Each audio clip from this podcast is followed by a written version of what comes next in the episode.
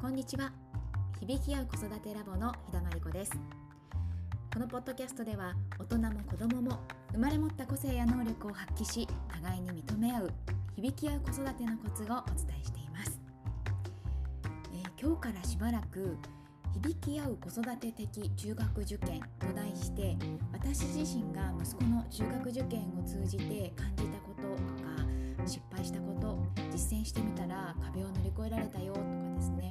そういったことをあのシェアしてみようと思います、えー、中学受験の難しさって私自身も経験して本当にそうだなと実感して思うんですが親がある程度サポートしてあげることがあの必ず必要になってくるっていうことなんですよね。ですので、えー、中学受験って、まあ、親子の絆を強めることもできるしえ逆にですね断絶させてしまうことさえもこれはねよく聞くお話なんですよね。で私自身その難しさを常に感じながら、えー、子供と向き合ってきた3年間だったなというふうに感じています。で響き合う子育てラボではですね、まあ、子どもの成績の上がり方とか、まあ、勉強の仕方っていうのはまた別の専門家にお任せするとして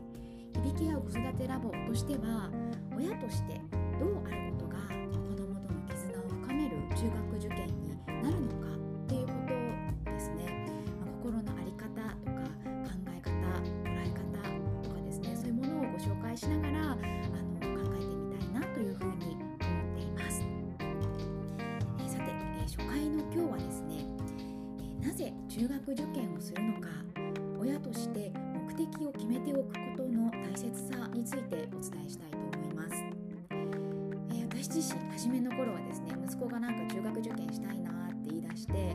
塾行きたいなって言い出してどうするとか言いながらですねずるずると中学受験を始めてしまったのでこの目的が明確でなかったためにですねあの結構心が、え、揺れ動いて苦しい思いをしました。本当にねまだ小学生たくさん遊びたい時期なのに、えーそのね、遊ぶ時間を、えー、惜しんで子供がねこんなに勉強しなくちゃいけないってなんかおかしくないとかですね。宿題もこんなに山ほどあるのにもう子供は全然勉強しなくてやる気なくて、えー、ノートもねミミズが張ったような字で、えー、やる気ないと 本当にこんなんで大丈夫なのかとかですね。もうこんなに大変で子供もそんなやる気ないんだったらやめちゃえばいいじゃんとかですね。本当にこうネガティブな気持ちがいろいろ溢れてきてで、まあ、その気持ちがこう出てくればくるほどですね、まあ、力不足ですね。もうやめしまった時が正直ありました。で親の気持ちが決まらないとやっぱり子供もねブレるんですよね気持ちが。ですのでもしね中学受験やるってなったら親もしっかり心を決めておくことが大切だなというふうに思います。でこの時にですねしっかり心を決めるために、えー、重要、えー、役に立つのがですねメリットデメリット中学受験をするメリットデメリットっていうのをしっかり自分の中で認識した上でなぜ中学受験をさせたいのかっていう目的を自分の中に明確に持っておくっていうことなんですよね。私の場合は初めの頃ねもうこんなに大変で嫌だとかねあのメリットばっかりに目が向いていたんですけど改めてじゃあメリットって何だろうっていうのを考えてみると、まあ、私立でお金を支払う分、公立にはない、えー、私立ならではの特色あるカリキュラムを受けることができる。で、まあ、多感な時期ですよね。いろんなことに挑戦したりとか世界を広げていく。そういった時期時期にですね、まあ、高校受験経験することなく長いスパンでですねそういった自分の世界を、えー、広げることで、まあ、有意義に、えー、青春多感な時期を、えー、過ごすことができるとかですね。でもう一つ私はあの男子校っていう、えー、世界異性を気にせずに自分をさらせさらしさらし出せるというちょっとこう特殊な環境ではあるなと思うんですけども、まあ、人生の長いこう時間の中でそういうこう時間を持つのもなんか面白いんじゃないかなとかですねそんな風にこうメリットを捉えていくことで、まあ、子供もね中学受験やりたいって言ってるし、えー、中学受験のサポートをですね親としてしていこうというふうに心がやっと決まったんですね。でその上でですねじゃあそのたくさんの時間とお金を勉強に費やす、え中学受験をする目的は何なんだろうっていうふうに考えた時に、まもちろんそういった環境に子どもを入れてあげるっていうのも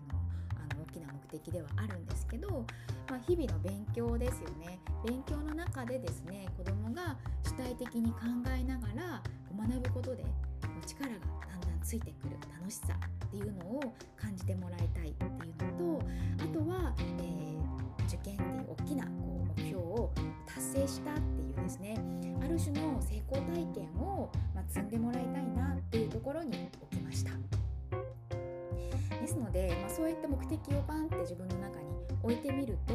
まあ、もちろんね成績が上か下かっていうのはちょっとね気にならないかって言えば嘘になるんですけどでもそれよりも、まあ、自分で子供が、えー、主体的に学ぶことの楽しさとか、まあ、知識の幅を広げていくことってすごく人生豊かにしてくれるよねとかですね。目的に向かって努力して達成したっていうその満足感を得る体験に、まあ、するためにはですね親としてどうしたらいいんだろうっていうところに、まあ、意識を向け続けることができたので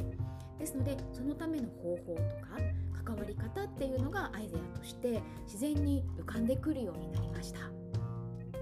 でよく言われるのが、まあ、子供にね志望校を早いうちからこう決めさせてあここ行きたいってこう憧れてもらうことで目的意識をはっきりさせてそして勉強に向かうようなあの形を作っていきましょうっていうのはすごくよく言われることだと思うんですけど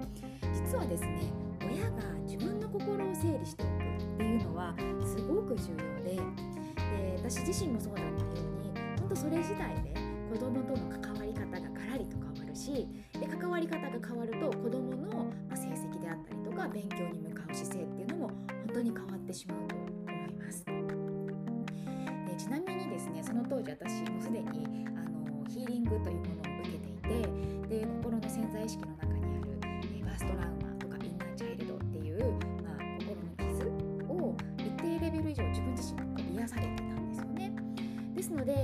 こうネガティブな心の反応に引っ張られることが少なくてこういったあの目的決めたりとかどんな立ち位置であったらいいんだろうとかいうのも結構ねあのすんなり整理が、えー、できてで意識をねパンって切り替えられたんですよね。でもしですねあの目的がなんかぼんやりしちゃうなとかなんかこう何のために中学受験させるのか、ね、目的決めろって言うんだけどなんかこう思考がぐるぐるしてしまって、えー、わからないとか本当にこれでいいんだろうかってね不安が大きくなってしまったりとかもう子どものことを見るだけでちょっとイライラしてしまうっていうね、まあ、そんなことがある場合はあのぜひ、え、専門家に相談して心の整理を一旦つけておくっていうのもすごくおすすめです。えー、今日はですね響き合う子育て的中学受験ということでなぜ中学受験をしたいのか親の目的を明確に持っておくことのおすすめについてお話ししました。